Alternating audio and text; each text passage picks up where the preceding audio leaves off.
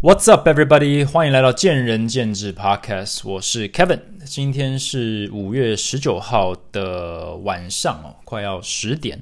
那我今天白天的时候在听那个大人的 Small Talk，大人学的的 Podcast，然后有一个来宾是做翻译的，就是随行翻译或者即时翻译这种，然后就让我想到关于语文能力的这件事情。那呃，因为我曾几何时哈也很天真的觉得我可以做翻译，呃，因为我双语嘛，bilingual，那那不就可以做翻译吗？语文能力好，呃，自然而然的一自然而然的一个嗯职业选项似乎就是翻译。那所以我在这方面有一点点的经验啦，但是我想要从语文能力这边开始，就是要如何获得语文能力好了，但是只是单纯讲一下我自己的。这个经验，嗯，很多人遇到我的时候，可能会认识一阵子以后，就发现说，诶，你中英文双通，而且不单纯就是可以听可以讲，呃，听说读写都可以，这这个相对来说是一个可能比较少见的了。那这并不是要就是凸显能力多强，而是说这个确实是一个呃不容易累积起来的能力，所以在职场上似乎。也是一个不错的优势。那我也确实觉得如此。今天有非常多的机会是可以从语文能力呃优于他人而而获得的。我觉得这是应该是一个呃大家都可以有共识的地方。但是其实怎么获得的就不是那么的呃那么的应该说怎么获得就不是那么容易解释了。那嗯。我对我自己来说，有些人问我说：“你是用中文还是英文思考？”那我我仔细想了一下以后，我我发现我在讲英文的时候，或者跟外国人对话的时候，我是讲我是用英文在思考；讲中文的时候或看中文书的时候，我是用中文在思考。所以。其实这就是瞬间的切换，我觉得大脑也是蛮厉害的。就是我基本上是用两种不同的语言在思考，然后我在脑海中直接转换，都是可以直接消化掉，我不需要把它转换成中文或者英文才能够思考。那其实呃，要到这个到这个境界吗？是有一点难度的，因为我发现很多，比如说台湾的朋友在跟外国人讲话的时候会卡关。那我认为卡关的一部分，就是因为当他们听到英文的时候。会想办法把它翻成中文，然后再想一个中文的回复，然后再想办法把中文翻成英文，这样一来一往就会速度会变得有一点 delay 哈，就会 lag 一下，然后就会有一点吃力。所以外国人讲话讲如果讲很快的话，其实是很难消化，因为你还在试图思考说 in Chinese 它到底是什么意思。所以语语文这个东西能够把它。融会贯通以后，你其实会达到的状态，应该是你直接用英文思考。那我觉得这也是，嗯，呃，就是要真的能够有所突破，可能是要能够到的一个等级，才能够开始做类似翻译的这种事情。不然的话，速度太慢。Anyways，拉回来讲，就是我到底是怎么获得所谓 bilingual 的能力呢？这就要回到，呃，回到起点。就是我当然是在美国出生啊，很多人听到就是哦，原来如此，你是 American，好，那你英文好吗？好，没事，然后就走了。当然不是这样子，因为我六岁的时候就回到台湾。那我回到台湾的时候，我不知道我有没有讲过这个故事，就是我基本上完全不会中文。当然，也许在家里会讲叫叫爸爸、叫妈妈这些，讲一点点中文，但是原则上，呃，我在呃美国的这种呃安亲班还是还是这个叫什么呃 Kindergarten。呃，就是全部都讲英文，都是外国人。所以我回到台湾的时候，我记得小学第一天，我是在一个非常鸭子听雷的状态下过了，可能前一两年、前三年，因为所有的同学都在讲中文，那我连 b b m f 都不会，然后我也听不懂台语，所以基本上语言上我就是，我就像个聋子一样。就是我的朋友非常，应该是我的同学嘛，小学同学，听说班上有个外国人，就非常的，嗯。非常的兴奋啊，想要跟我讲话。虽然我长得就是我是亚洲脸嘛，所以到底有什么好兴奋的？但是我觉得小朋友就这样子，然后就一直跟我讲话，然后我就一直听不懂，然后就这样子浑浑噩噩的过了两年、两两两三年才开始有点记忆哈。但是这就是我当时中文的程度哦，所以我的中文就是从六岁才开始学。但是凡是有取舍，我一旦回到台湾，我进到所谓的呃九年国教的时候，英文的教育就。就就严重落后啦。因为我从小学一年级开始，大概国中国一嘛，国一开始就有所谓那种英文课的时候，我就很快就发现我的英文就明显优于所有人，然后甚至优于老师，然后导致我基本上就没有什么在学东西。所以国一到国三所有的英文课，呃，老师都是叫我就就位置换到后面去自己看书就好了，因为我教的东西，他们教的东西。可能不符合我的需求，那强迫我听课也是真的是蛮虐待的，所以他们就有一点就是说，每次英文课的时候就把我位置换到最后面，然后就叫我自己看我自己的英文书哦，不能够就是自由活动了，但是至少哦，就是有点像是达到一个共识，就是你不用听，但是你还是要念点，还是要看书了，不然其他同学嗯可能觉不公平之类的。Anyways，嗯呃，但是我基本上都在混哦，如果我没没记错的话。呃，所以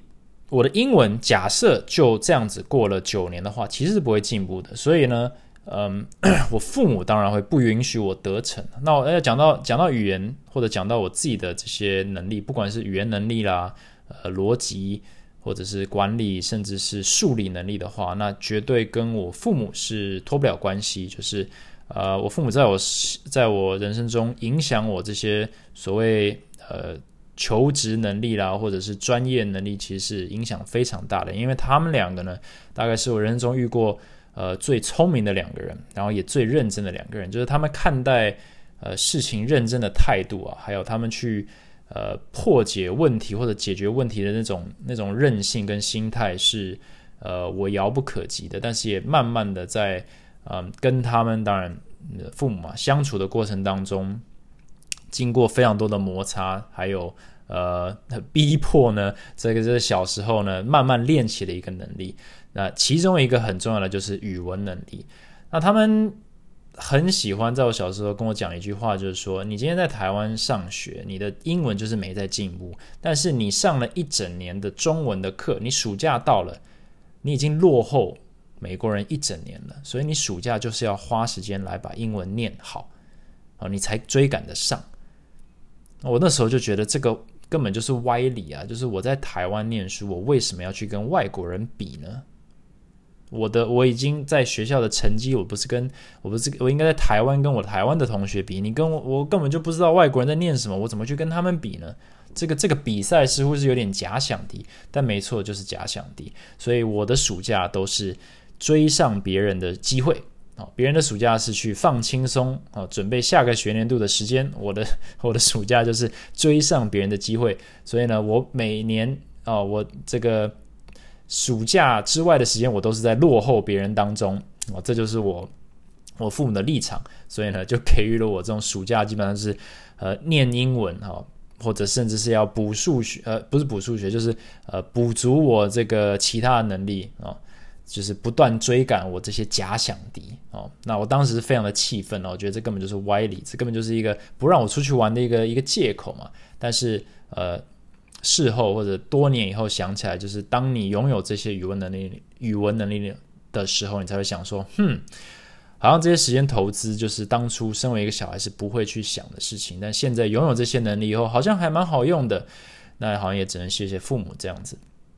呃，为什么他们这么在乎？英文哦，我觉得呃，一方面也跟他们对于英文的重要性和狂热有点关系了。我觉得每次讲英文狂热，我就一定要提到我爸跟我讲了几个他学英文的一个故事哈。那第一个就是，嗯，他在念，那不是他去当兵的那两年，那时候他当两年兵的时候，他为了要让他英文能够变好，因为未来想要出国呃深造求学，他知道他英文一定非常重要，所以他就把整个牛津字典都背完了，就整本字典从头到尾背完了。这听起来是一个非常荒谬，而且没有这个 CP 值很低的事情啊！但是他真的把整本字典都背完了。为什么我会知道他把？为什么他可以证明？或者身为一个很不爽的这个被强迫念英文的小孩，我一定会反驳嘛？我说你怎么可能做这么荒谬的事情？没有人做得到把整本，这到底有几千几万个字我都不知道，而且是那种大本的。呃，我看到被他翻烂了，所以我就我就考他，我就随便翻随便考，然后他几乎这个能够回答出来的几率大概是百分之九十九，就是我没有印象他是真的被我考倒过，而且他就算不确定那个字是什么，他还可以从字根跟字尾还有字形去分析说，那这应该是哪个哪个类别哈，不管是植物啦还是是呃科学的名词之类，他就可以猜到这是一个十之八九。那这个真的就是硬实力啊，还不是说非常的实用的能力，但是光是就 vocabulary 这一点来说，就是无懈可击啊！连这种奇怪的 Zymergy 这种呃酿酒学的字都把它顺便背起来了，我都不知道背起来要干嘛呢？一辈子都不会用到啊！但是反正嘛，当你只能做一件事情的话，假设你今天没办法练其他的英文能力，那你就练，你只能练。背单词的话，那你就把它不断的做到满。我觉得这个态度是非常的正确。就是你当你没有其他选项的时候，你就先把你能做的事情做到满嘛。哈，我爸在英文或背单词这部分，真的是把它做到满，就把先把整本字典背起来。好，那背起来以后要干嘛？你还是不能讲，或者你讲的别人还是听不懂。你可能呃讲话不流畅啦，或者文法不通啦，甚至是你腔调不够好。别人呢，呃，不买单你讲的，所以他为了要解决这些问题的话，他就到处找外国人讲话。那时候，呃，台湾可能外国人还不是非常，不是满街都是嘛，所以可能有那种大家说英语啦，或者空中英语教室这种集会的场合，有一些一些公开的一些演讲，他就会路途遥远的跑去，不管在哪里，就不管要转几几那个几几班公车，就是就是过去。去坐在观众席里面听他们讲，因为听力很重要，所以你听听听，听完以后总是会有 Q&A 嘛，Q&A 他就一定会举手，一定要抢到一个问问题的机会。为什么？因为这样第一个他可以练讲话，短短的那一句哦，问个问题，然后他可以听到回话，他甚至可以再追问，所以无形之间你就稍微比其他人多了一些讲话跟沟通的机会。你可以知道所谓实战嘛？你真的跟外国人讲话的时候是什么感觉？我觉得这非常的荒谬，就是你愿意花那么多的时间，就为了做那么一点的事吗？那我觉得这个态度就是说，当你只有这些资源的时候，那你就还是把它用到满了。当你知道 CP 值是非常的小，但那是你唯一的 CP 值的时候，那你就去做，因为你目标很明确，就是英文要变强。那另一个例子就是他会在报纸上找那种要想要。求呃找别人领养他们家可能生了一窝小猫或者小狗，需要别人领养的那些外国人，他就会去搭公车去他们家敲门，Hi，I'm interested in adopting your cat，然后就用这样子跟这个这种老奶奶啦，或者是这种外国人啦，就对话二十分钟、三十分钟，然后到最后结果当然是哦不用了，谢谢，就走了。但是充分的利用了这个外国人，这些可怜的外国人呢就被他利用了，就是跟他。傻傻的对话了二十分钟、三十分钟，让他练到了这个对话的这个经验，然后猫是没送出去了。但是我觉得这就是你要说也这是那个年代的产物吗？我不知道，但是我可以感觉到，就是当你对一个事情的狂热，当你知道那件事情多么的重要的时候，你愿意付出多少，这就是完全就是看你呃对这件事情的重要性。当你觉得它真的很重要的时候，你会无所不用其极去。Get that edge，去把你的英文变好。所以到今天，我我基本上成为半个美国人，我的英文还是没有办法比我爸好。而且他的腔调就是基本上跟外国人一样，就是以一个大学之前从来没有出过国的人来说，他的英文程度跟文法、跟跟口语表达、跟单字是超过外国人。我觉得这是一个非常。呃，不可思议，令我非常敬佩的一个一个能力，但是这个能力源自于一个态度，那这个态度可能也就因为这样子，他们对于我的语言能力是有非常高的要求，但是也因为他们是这么认真，或者是呃呃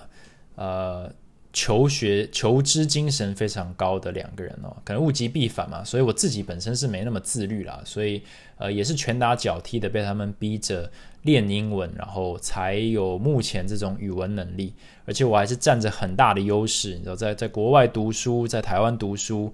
基本上语文能力已经是站在一个板凳上去练，但是其实嗯，从这个。心态上来讲是是是是有所欠缺的，但是能今天有这个能力，很大一部分就是被父母呢呃强压着这个逼出来的。所以其实大部分，我觉得我们身为呃，不管我们在职场上有任何能力，我们大部分的能力都不是我们自己获得来的，通常啊都是父母啦、长辈啦，甚至是伙伴把你撑起来，让你有这个机会或舞台去。去学到一些东西，去练到一些东西。但当有一些这，当有一天这些能力内化成为你，你这个拿不走的能力的时候，我觉得你还是得记得说，到底是谁允许你去获得这些能力的？这有点像是一个这个比较是可以嗯比较客观的看待自己，就是不会让你过于自满了。好，那语文能力哈，那嗯。语文能力就先讲到这边好了。就是我，我当然获得这些能力以后，在工作上啦，我总是可以说，哎，我中英双通。哎，说到中文哦，这个 我上一集一直卡关的一个字，然后有人留言跟我说，在 Apple Podcast 留言说，你一直在说，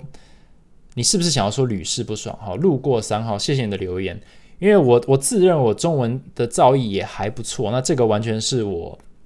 我妈呃对于中文的要求很高，所以我从很小就开始强迫我背无限多的成语啊，然后三字经啊，然后论语啦，就是这然后各种的这种书籍啊，就是一直一直一直塞一直塞一直塞，所以在。中文这一部分虽然哈，在回去美国十年多也忘了不少，所以我还蛮常卡关的。但是至少在底子的部分呢，也是被练的还不错。所以中英部分都是还在听说读写方面哦，都还可以啦，就写得出文章，然后都都还行。那我上一集一直卡关，我每次想要说屡试不爽这个这个成语的时候，我就一直想，我就不知道，我就一直讲百试不腻或百试不厌，就是一个。呃，根本就对，就是反正就是，呃，语义不清的一个一个成语，所以屡试不爽啊。以后我卡关，我大概就是想要表示屡试不爽。Anyways，呃，回到就是中英双通部分了，就是中英双通这个东西，就在我的求职生涯中，基本上就是一个加分。虽然我大部分的工作都不是直接需要我中文要很厉害，在美国的时候了，所以呃，但是。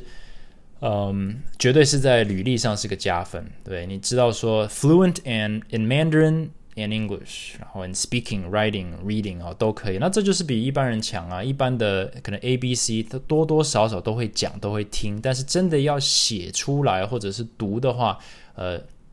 大部分是比较吃力的。所以这个就是一个无形中就是一个别人拿不走的一个优势。那这个就一路到嗯。就是要准备讲到，就是关于翻译这件事情。就是我那时候在想说，那我到底可以做什么事情啊？就是我我工作、职业发展，然后我想说，诶，语言，我就开始想说，语言翻译这件事情，我一直以来都会啊。甚至小时候的时候，我小学记得小学有个有个外国人想要想要找一找一些就是小朋友来教他们英文，那他需要一个翻译，因为是完全不懂英文的小朋友，所以我就坐在很。一一群就小学生之间就当那个英文老师的翻译，诶，我也会啊。我那时候虽然没什么记忆，但是好像也 OK 啊。然后我在大学毕业以后，有有在上海求职过，然后那时候就间接有一个很突然的机会，就是有一个欧洲的一个蛮大的一间好像是债券公司的老板要跟一个呃，反正就是当地的一个。一个公司的一个老板要协商，然后我朋友就刚好，反正就间接认识，就说：“哎，你刚好在他们很紧急的需要有一个 business meeting，要谈一个生意，然后找不到翻译，你可以吗？”我想说：“哦哦，sure，我就我就刚好在在上海，那我就我就翻译了。”然后我就很莫名的就坐在两个大老板之间，一个呃是好像英国人吧，完全不会讲中文。一个是完全不会讲英文的一个老板，然后他们两个就开始谈生意，然后我就开始做了我人生第一次的，好像也是最后一次的这种即时翻译。然后我那时候就发现，就是我会做一件事情，就是我会听到两边都在讲什么，所以我有点深入其境哦，我就已经在，我有点在听他们在谈什么了。那我就会发现说，他们谈的不愉快的时候，我反而会有点在选边。我就会，我在想说，哎，你这中国老板，人家明明就这个意思，你不要一直鬼打墙啊！但是我又不得不把他的话翻过去，然后我也感觉到，就是哎，这个外国老板好像有点生气了。那我是不是得把这个生气的口吻给表达过去给这个中国老板？因为他似乎好像没有。得到暗示哦，还在还是在讲他的，然后那时候就是一个非常焦虑的状况，因为我不是一个专业的翻译嘛，但是我就意识到说，翻译这件事情好像不只是呃，不只是把字翻过去，因为我这部分是做的 OK，只是我在情绪的表达和转换好像好像没有达到我该做的事情，就是感觉这个。这个协商哦，有点走下坡的。那后来这个那个 deal 怎么了？不重要，因为我也不记得。但是就是我第一个就是翻译的经验。那我第二个翻译的经验，其实是在健身产业里面。嗯，跟一个前辈来问我说，有没有兴趣去翻一个叫做健身领导学的课程？那是一个叫 Marcel 的讲师，应该从新加坡来的，也不会讲中文。所以我之前有上过那个健身领导学的课，所以我就答应了，就说好。那这一次呢？呃，过了几年以后，这一次呢，嗯，的翻译就由我来，由我来扛大梁好了。那那一次也是，呃，翻译真的是非常的累，因为你要不断的转换嘛，等于说讲师讲完东西以后，你要立刻翻译，啊，同学有问题，你要立刻再翻回来，然后来来回回，来来回回，然后站在那边一天七个八个小时，其实是非常伤脑力的。我记得那两天还是三天呢，应该两天吧。之后我真的是有点像虚脱一样，但是在翻译完以后，我觉得诶，我有点志得意满，就觉得啊，翻译就如此嘛，我觉得我翻的不错啊。然后那个前辈就有报，呃，好像晚上在吃饭的时候就问我说，我觉得翻的如何？然后觉得还可以啊。然后他那时候给我一个回馈，就是我的翻译太太太生硬了。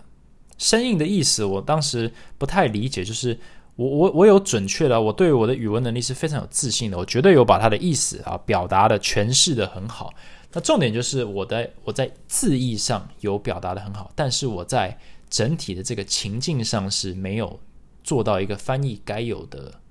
工作。那我那时候就意识到翻译原来层次是这么的深哦，以前可能有点概念，但是这是第一次有人去跟我讨论说翻译这个东西啊。虽然你是在两方之间的这个资讯的传递者哦，没有你就不行，但是必须看不到你，也就是我们必须融入在，我们必须融在背景里面。今天这整个这个研习里面，只有讲师跟学员在沟通，我们是一个辅助的桥梁，但是我们必须融入在背景，我们不能喧宾夺主，我们必须要能够。把讲师所有的一举一动，他的表情、他的情绪、他的情感、他的肢体语言完全表达出来。所以你看那些很厉害的翻译的话，他们基本上在模仿，他们已经把自己变成另一个讲师。所以讲师怎么看、怎么笑、呃，怎么怎么歪头，他们在翻译的时候也会把那个感觉表达出来，因为这样子才能够完整的诠释讲师想要带给学员的。这个意境，那这样学员也才能够准确的感受到所有讲师想要带给他们的价值。假设我们今天是呃一个比较呃封闭的心态，就是我是把字字眼哦，就是文字语言的专业转转述给你，其他的你自己看的话，其实这是有损这个专呃有损这个翻译这个专业的初衷啊，就是我们翻译语言这件事情，并不只是。嗯，要把字义转过去而已。我们是要把情境，我们要把整个 package 啊，整个整个包装都给它转出去。所以，呃，这个跟自我定位有点关系。也就是说，呃，我觉得要做好做一个好的翻译哦，这个自我意识要非常的低哦，绝对不能够相信说你是主角。哦，就是你绝对不是一，你是整个场合里最重要的人，但是是整个场合里最不能够被注意到的人。我觉得这是一个蛮有趣的一个呃一个心法。那讲到这个的话，我又得再说一下，就是我在大人学听到的一个故事，也就是应该是 Brian 他说他在呃讲讲师了，大人学讲师，他 Brian 他讲了一个故事，就是说他在大学的时候需要主持一个应该是学生会的活动，然后他被推上去当那个主持人，然后他也是非常的呃愿意做这件事情，但他非常非常的紧张。所以他彩排的时候就一直吃螺丝，一直脑袋空空。他准备的所有的讲稿呢都没有用，他完全没有办法思考。他只要那个一上台，他就讲不出话来，所以他就非常的沮丧，也非常的紧张，因为明天就要正式上场了。所以那时候就有一个前辈，好，这个大三的学姐就来找他，就跟他说：“Brian，你是不是很紧张？”然后他说：“对，我就是我，我不知道为什么我这么努力的准备，然后我一直告诉自己就是加油加油，就是。”呃，不用紧张啊，上台努力表现这样子。然后那时候那学姐就说：“我我没有想到你是这么的一个自我中心的人。”然后当然啊，我听这个 podcast 的时候我也很错愕。那个讲师呃讲者 Brian 他说他当时也很错愕错愕。那我相信呃大家这边的听众可能也有一点小错愕，就是他刚刚所有的行为怎么可能会是自我意识很高呢？他是一个求好心切、想要把事情做好的人，怎么可以说他是自我意识很高？那其实就是跟刚刚我讲的翻译是一模一样的事情，就是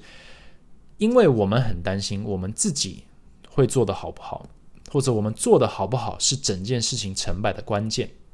但其实并不是这样子。我们的工作像主持人一样，是确保这个活动呢是可以顺畅的发生。我们是让它整个这个 ebb and flow 是可以很顺畅的流动，可能从节目到节目，可能是台上跟台下的互动，是确保这整件事情可以往前推进，而且顺利的发生。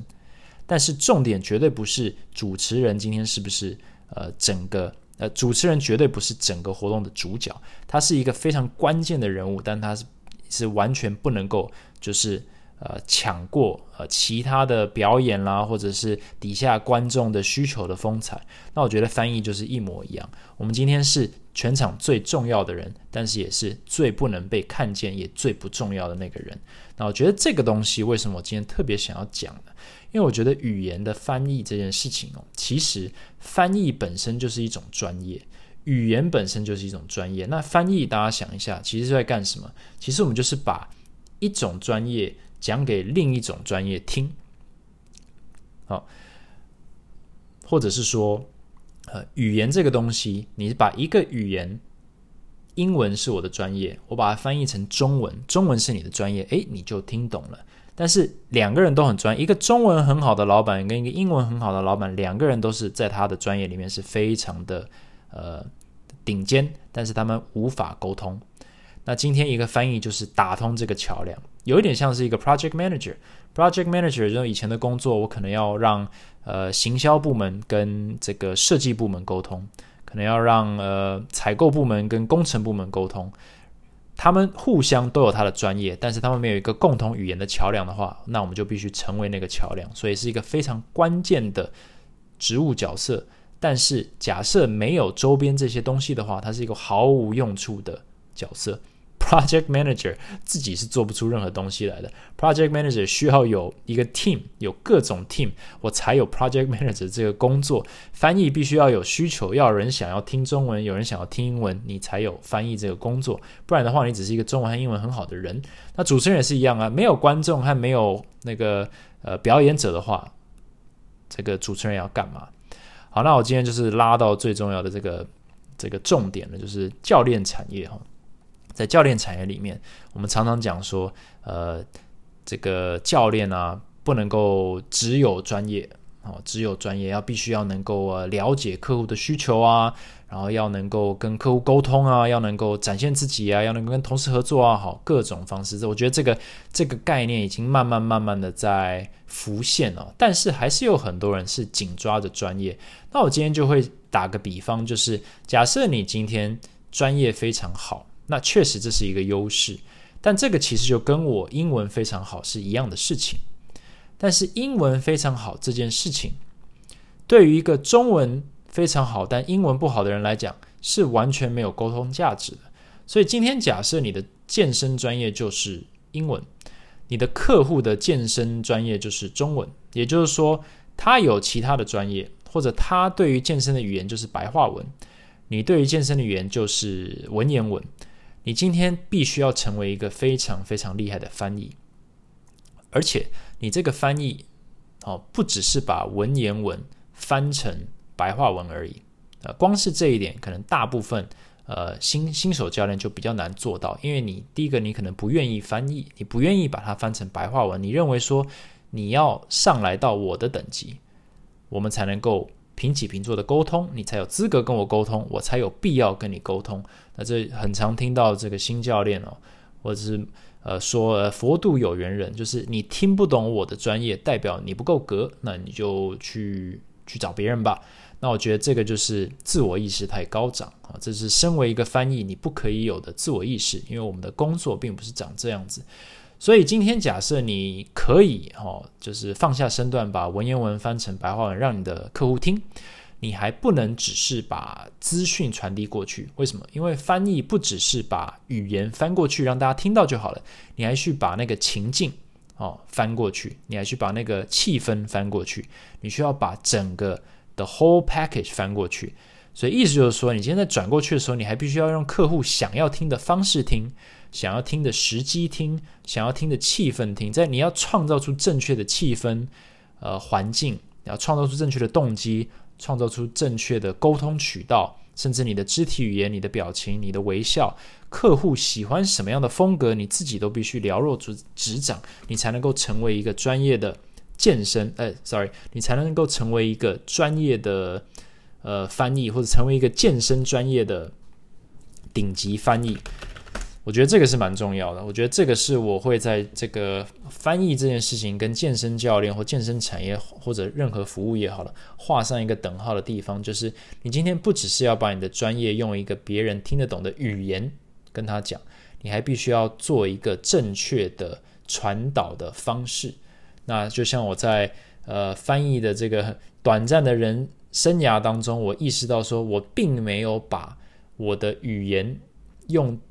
原本的这个讲师的风格讲出去，所以我就没有百分之百把这个意境传递过去。所以你今天把这个专业传递过去的时候，当然你并不是在把一个讲师的意境传递过去，你在把一个专业的东西传递成客户听得懂的语言，但是你还必须要用客户愿意听的方式，好，用创造出一个意境去让他接受。那这个东西就是非常非常值得去练习的地方。因为我们今天在做服务业的时候，我们其实是在希望别人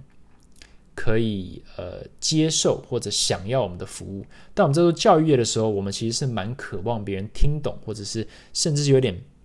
好，就像是呃父母逼你学英文一样，是要确保你有做到这些事情。但是基本上健身教练这件事情，或者健身产业这个事情，就是一个综合服务业跟教育业的一个一个 hybrid。一个一个综合体，所以你今天不只是要能够呃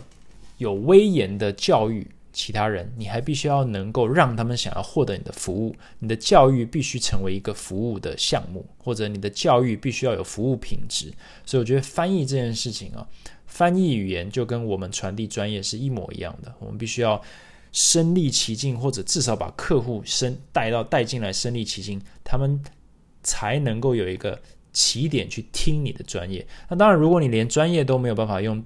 正确的语言传递的话，那那个先退回来啊，先确保你可以把文言文变成白话文哦，你能够把英文变成中文以后呢，你再来思考说怎么样可以在传递哦翻译的时候呢，用最好的方式，所以一步一步来。所以我觉得语文能力很好可以当翻译吗？我觉得语文能力很好。就单纯就是语文能力很好，离翻译还是非常非常的远。因为你要往翻译这个方向走的话，你还是呃有非常多要从零开始学习的地方。那一个很大的就是你要把自我意识放下。所以健身专业能力很好就可以当教练嘛？我觉得健身专业很好，你就是一个非常资深的健身爱好者。但是你需要把自我意识放下，然后开始学习如何传递。